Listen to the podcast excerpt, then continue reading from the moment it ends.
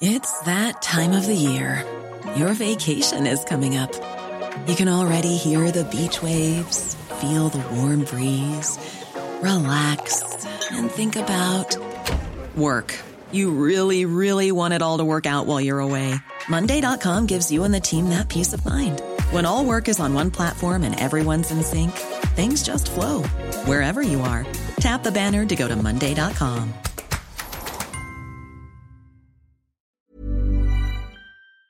Debido a la crisis económica que se vive en todo el mundo, pues los gobiernos han tenido que ceder y han tenido que tomar medidas emergentes, importantes, para contribuir un poco a que las familias no caigan todavía más en cuestiones económicas al interior de pues de sus hogares o pues por lo menos en las propias. Pero para hablar, por ejemplo, una de las medidas que se tomó justamente fue el ingreso único vital que entiendo ya se aplica en España, pero para saber de qué se trata este ingreso único vital, agradecemos que esté con nosotros a José Luis de la Cruz, quien es el director del Instituto para el Desarrollo Industrial y el Crecimiento Económico. ¿Cómo estás, doctor? Muy buenos días. Muy buenos días, muy bien. Cuéntanos de qué se trata este, este, qué es el ingreso único vital, porque entiendo que de este lado, aunque ya se está debatiendo, no se sabe bien de qué se trata.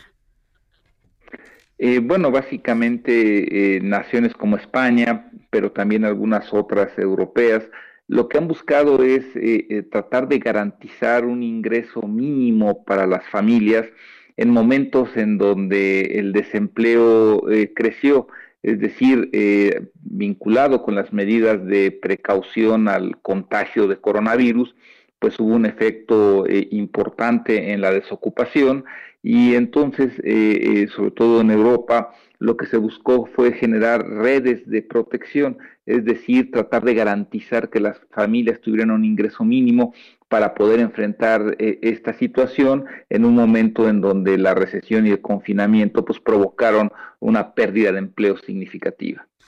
Y sobre todo, doctor, buenos días, porque pues todavía el regreso a la nueva normalidad eh, no se da y seguramente no se dará del todo, dado que solamente se han retomado algunas actividades primarias, eh, muy esenciales, mejor dicho, y eh, de acuerdo al contagio, el número de contagios y de funciones en el país, pues parece que esto va para largo. Por eso ya aquí en el país, incluso Movimiento Ciudadano, pues es lo que pide echar a andar este ingreso vital en México y se habla de que tendría que ser más o menos de una bolsa de 220 mil millones, pero ¿de dónde puede salir eso? Eh, bueno, básicamente eh, el gobierno federal eh, enfrentaría problemas muy serios para tratar de instrumentar una medida similar.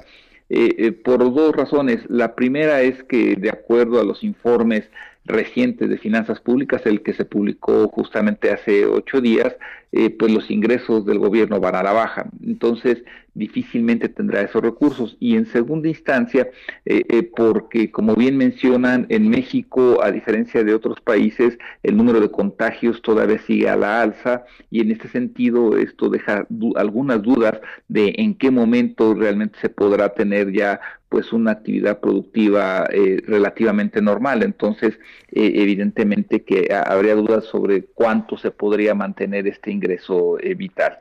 Y sobre todo, doctor, también porque de alguna manera sería empalmar este ingreso vital con todos los apoyos que ya reparte Presidencia de la República, apoyos sociales a jóvenes, a personas de la tercera edad, que se les da su lanita eh, mes con mes. Eh, digamos que eh, efectivamente una situación que ocurre en el país es que esta parte asistencial eh, eh, digamos que ha venido siendo eh, una parte integrante de la estrategia del gobierno. El problema es que ah, por el problema de confinamiento la necesidad de los mexicanos se incrementó. Las cifras que daba el INEGI hace también algunos días es que 12 y medio millones de trabajadores perdieron su ingreso y ellos muchos no están contemplados en estos programas asistencialistas y entonces tenemos esta disyuntiva de dar esos ingresos por este aumento de la problemática, pero también las restricciones financieras que ya enfrentó un gobierno. Y el entrar incluso también en medio de este semáforo rojo a una reactivación no estratégica en la que no se ha hecho estos acuerdos justamente porque no se hizo eh, la, o sea, más bien no se generó una estrategia fiscal con las con las empresas, bueno, pues nos tiene un poco rotos, ¿no? En donde no hay esta posibilidad de que de la mano vayan empresas con estos eh, lineamientos eh, sanitarios que no provoque más desempleo y que pues justamente no se puedan incorporar este tipo de programas o de acciones como el mínimo vital. Eh, digamos que lo, tocas muy bien el tema. El problema es de que los desequilibrios eh, estructurales que tiene eh, la economía mexicana pues están ahorita exacerbándose. Por un lado está la informalidad, es decir, todo aquel eh, sistema productivo que da empleo pero que no da prestaciones y que entonces pues deja a los trabajadores y sus familias en situación precaria, unas finanzas públicas con problemas, la falta de acuerdos entre el sector público y el sector privado. Y entonces en ese sentido eh, eh, lo que estamos observando es justamente pues quizás la falta de coordinación en una estrategia que permite esta cobertura social al mismo tiempo que le da viabilidad al sistema productivo. Y en ese sentido sentido, justamente, pues es la tarea que queda pendiente para tratar de atajar el daño social que está causando este problema de recesión y de coronavirus. Pues sí, parece que aquí en México será solamente un mero debate y en eso quedará. Y bueno, a diferencia de España, donde incluso la ONU dice que el ingreso vital implementado allá eh, después de la pandemia, porque hay que decir que ya incluso llegaron a, a cero casos de, funciones cuando estaban en 2000 o un poco más por día, eh, pues dice la ONU que este es un ejemplo de cómo abordar la, la pobreza a partir de, de ahora. Eh, bueno, eh, sin lugar a dudas el caso español es muy interesante, como también lo sería el propio caso coreano, en donde combinaciones de eh, estricto confinamiento con redes de protección social y, las, y salvaguardar la parte estratégica del sistema productivo han sido parte importante del relativo éxito que están teniendo.